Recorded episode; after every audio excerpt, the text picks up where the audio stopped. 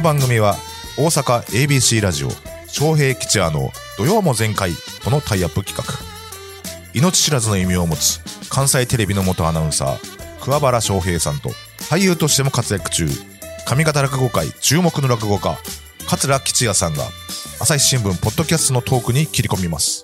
今週のテーマは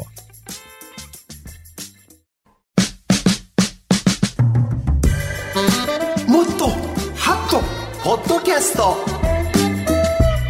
ニュースの枠を超え毎日配信されている無料の音声番組朝日新聞ポッドキャスト。土曜も前回でもハッとするような朝日新聞ポッドキャスト話題のエピソードをこの時間に紹介していきます、解説は朝日新聞大阪本社生活文化部の武田真夫さん、先週の周也さんに引き続き武田さんもリモートで、大阪中之島の朝日新聞スタジオからのご出演でございます、こんにちは。こんにちは、武田です。よろしく。お願いします。あらなんやクリアやわ、はあ横にいてるみたい。ほうええスタジオなんやな。マイクもええの置いたんのちゃう？ほんまに。武田さん、あの、はい。どのような時にそこの朝日新聞スタジオって使われるんですか？えー、実はですね、ここ、ここは普段使ってるのは、えー、夜の8時20分ぐらいにですね、はあ朝日新聞大阪本社の当番編集長、これ局長補佐がやってるんですけれども、その人が翌朝刊のおすすめニュースを紹介するときなどに、こちらを使ったりしています。はあ。あの、一度ね、あの、はい。わ私、あの、八塚あやめアナウンサーと、あの、飛び出せ勇敢探検隊っていう、あ行ってんの？はい、番組で一回見学行かせていただいて。はあ見学行った。あそうなんですねはい。そちらからちょっとなんか何、ろ録音させてもらって、放送流したこともありますね。あでもスタジオってこんな風にしっかりとしたあの四角い部屋ではなくてあの会議室のコーナーなんでしょ？いや、あの、編集局のフロアにですね、はい。ちょっとあの、ついたてと言いますか、そういうので囲われてて、あなるほど。あの、後ろがちょうど ABC テレビのそのリモートスタジオにもなってるという。あそうか。だから選挙特番の時とかこちらで、あの収録してた時がありますね。あはい。ほな報道部員の皆さん方のもううわっと動いたり大声出してるとかそんなのは声は入らないようになってるんですか？ちょっと離れてるので多分入らないと思います。そうですただ入る時もあるかもしれないえです。臨場感あるわなそこ、うん。さあ、えー本日取り上げる朝日新聞ポッドキャストテーマは、強すぎる藤井聡太竜王についてでございます。えー武田さん、藤井聡太さんがどれほど強い、すごい棋士なのか、改めてご説明お願いします。はい。あのーもしかしたら私よりも他の皆さんの方が詳しくご存知かもしれませんが、あのー中学生棋士、中学生で棋士になった、プロ棋士になった方っていうのは歴代5人いるんですけれども、はいまず藤井竜王というのはですね、その中で歴代最年少、14歳2ヶ月でプロ入りを決めたと。すごいなで、これもまたニュースになったので覚えてらっしゃる方たくさんいると思いますが、デビューから公式戦29連勝という、これ新記録を打ち立て、その後、あの、8大タイトルなんですけれども、初タイ初タイトルがですね、えー、棋聖戦で、これが17歳11ヶ月で、これまた最年少記録を更新。その後、あの、2冠、3冠、4冠、5冠と、これ最年少記録を更新続けているという、あの、とにかくすごい強さの棋士ということになると思います。はい。で、えーこの度その、竜王という、はいはい。これ、まあ、いわゆるタイトルというか、その、位の名前っていうことですけど、はい。この19歳で竜王というのはな、何がどうすごいんですか？えっ、と、まずこの竜王というのはですね、八大タイトルの中でもその名人位と、まあ名人っていうのもあるんですけれども、はいはいそれと並んで、あの、非常に重いタイトルなんですね。はいはいはい。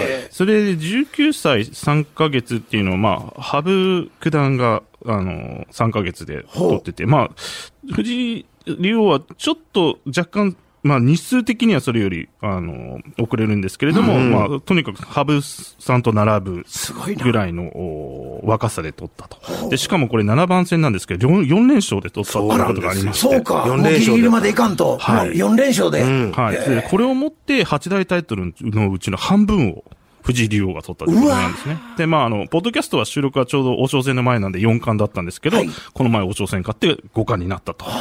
いう、そのまあ、前の段階の時の竜王戦が。これ竜の王や。滋賀県竜王町は全然関係ないですね。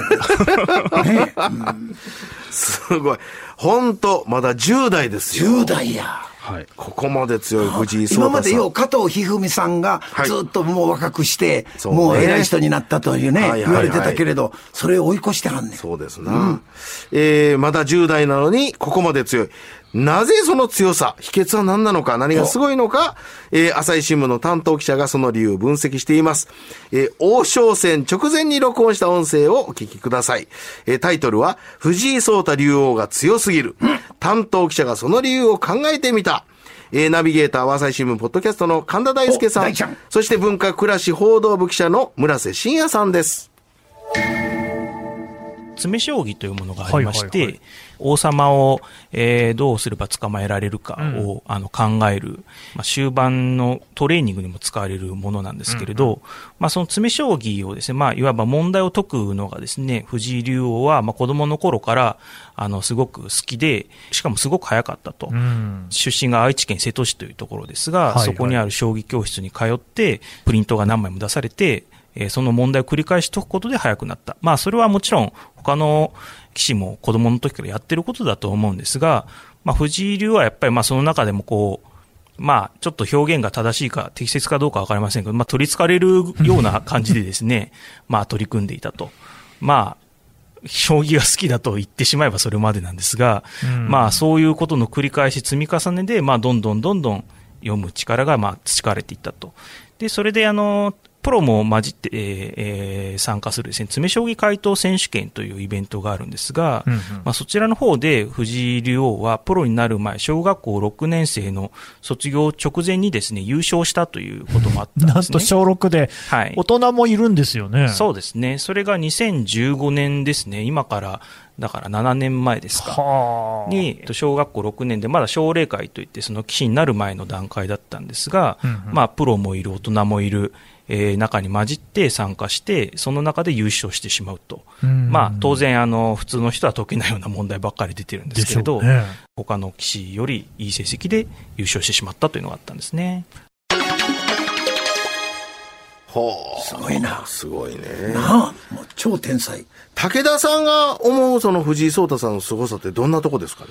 えーっとですね、まずあの、先ほどのその詰将棋のところで、えーっと、出てきた話の中で、まあ、村瀬さんがですね、やっぱりあのーまあ、とにかく理想の手順を頭に思い浮かべて正解にたどり着くという力を,、を身につけたんじゃないかっていう話をしていて、あの、おそらくそうなんだろうなと思うんですけれども、私はそのポッドキャストを聞いていて、んと思ったのが、そのあの、藤井聡太さんのインタビューの時の言葉、結構その難しい言葉を10代のそれこそ中学生、高校生ぐらいの時から使ってるんですよね。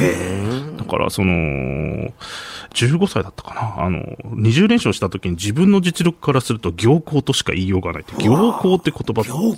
使いますかっていうのと、11連勝の時は妨害の結果と言ってですね50勝目の時はで、通算50勝の時は節目の数字となったって、それであの、この前の王将戦はなんか森林限界とかいう言葉を確か使っ。てたように思うんですけど、どんな本読んでるんだろだから、なんか言葉をよく知ってるっていうので、その将棋が強いのはまあ当然としても、その自分の考えをその表現するときに、非常にその語彙が豊か。だから読書家であるらしいんですけど、ポッドキャストでもそれについて触れてたましたけど、読書家であるらしいんですけど、とにかく将棋以外のところでもやっぱりそういう凄さがあるんだなっていう。秀才高校も途中で、この間ね、はい。中退かなんかもう辞めてはりますよね。そうですねね、名古屋の有名な大高校。はいうんなるほどすごい。な。翔平さんはどう思います？もうとりあえず出てきた時な、ドラフト1位で近鉄に入った野茂英雄そっくりやね。あ野茂投手が将棋界におるな、思ったら、なるほどね案の定、バッとメジャーに行くような、すごい選手になってきたなという。親は幸せやろな。こんだけ子供稼いでくれた。私ね、はいあのー最初に、こう、なんか、何、タイトル戦なんかで出てきて、あの、何、勝利インタビューみたいな、受けるときに、あの、着てた着物がね、は着物と羽織がね、もういかにもね、あの、着慣れてないというか、着さされてるというか。そうそう。な さすが、あの、普段着られてる方の目線でいすよね。やいやいや、我々来てるんですけど、だからもうほんまそれは言うたわ、あの、テレビでコメントしたと思いますけどまだ、10代私が着せたい。その羽織の紐も私が結んであげたい。今はようなってるやろ。今はああんまり変わどうかな。ってんか。そうか。いや、いや、それもあると思うんですけどね。うん。なんかもう、もっとこう、なんていうか、こう、ふ、ふ、普段から着るような感じで着てもらいたいな、思ってな。そう思って。そうそう。俺なんか、私なんかはもうジーパンで出たらええのになと思うんですけど。ああなるほどね子供らしくという、その何時はあの、その、思ってま。着物金とね。着物金と。それはあかんやろな、やっぱり。そういう会は。あと、武田さんの、はい将棋担当記者という方が朝日新聞にもいてはると思うんですけど、はい。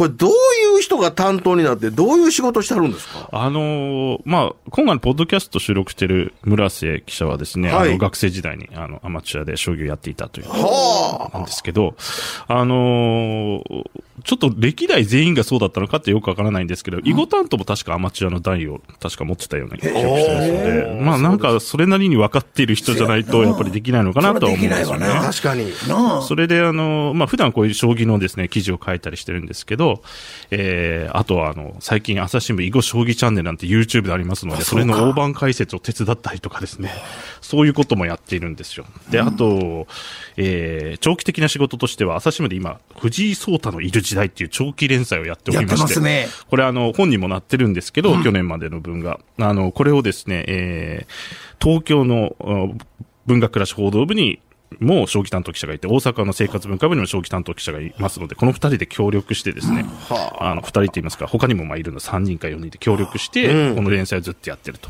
それでまあ普段タイトル戦なんかですと、えー、東京本社、大阪本社、それぞれ記者出してですね、協力して取材したりとかいうこともありますし、まあ、お関西の大阪の将棋会館でやってる時は大阪の記者が取材し、東京の方は東京で取材しって、まあ、連携したり協力したりしながらやってるそれだけ将棋ファンって全国に多いんですね。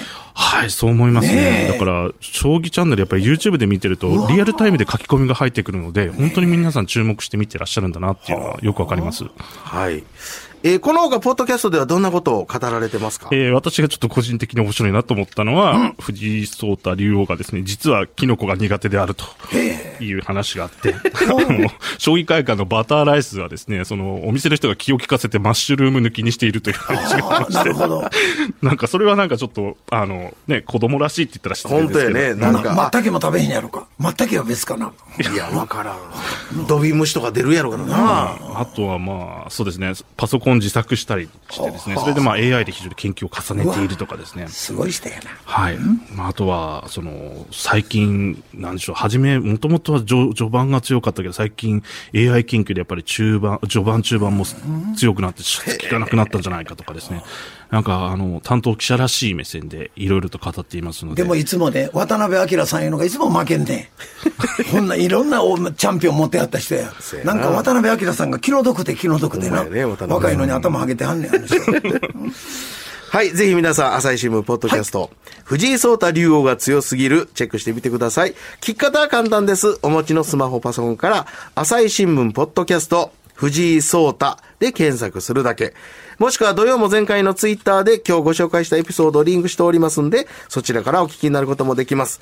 さらに私たちが喋った今日の放送内容は来週金曜日17時、朝日新聞ポッドキャストの中で配信予定でございます。こちらもぜひチェックしてみてください。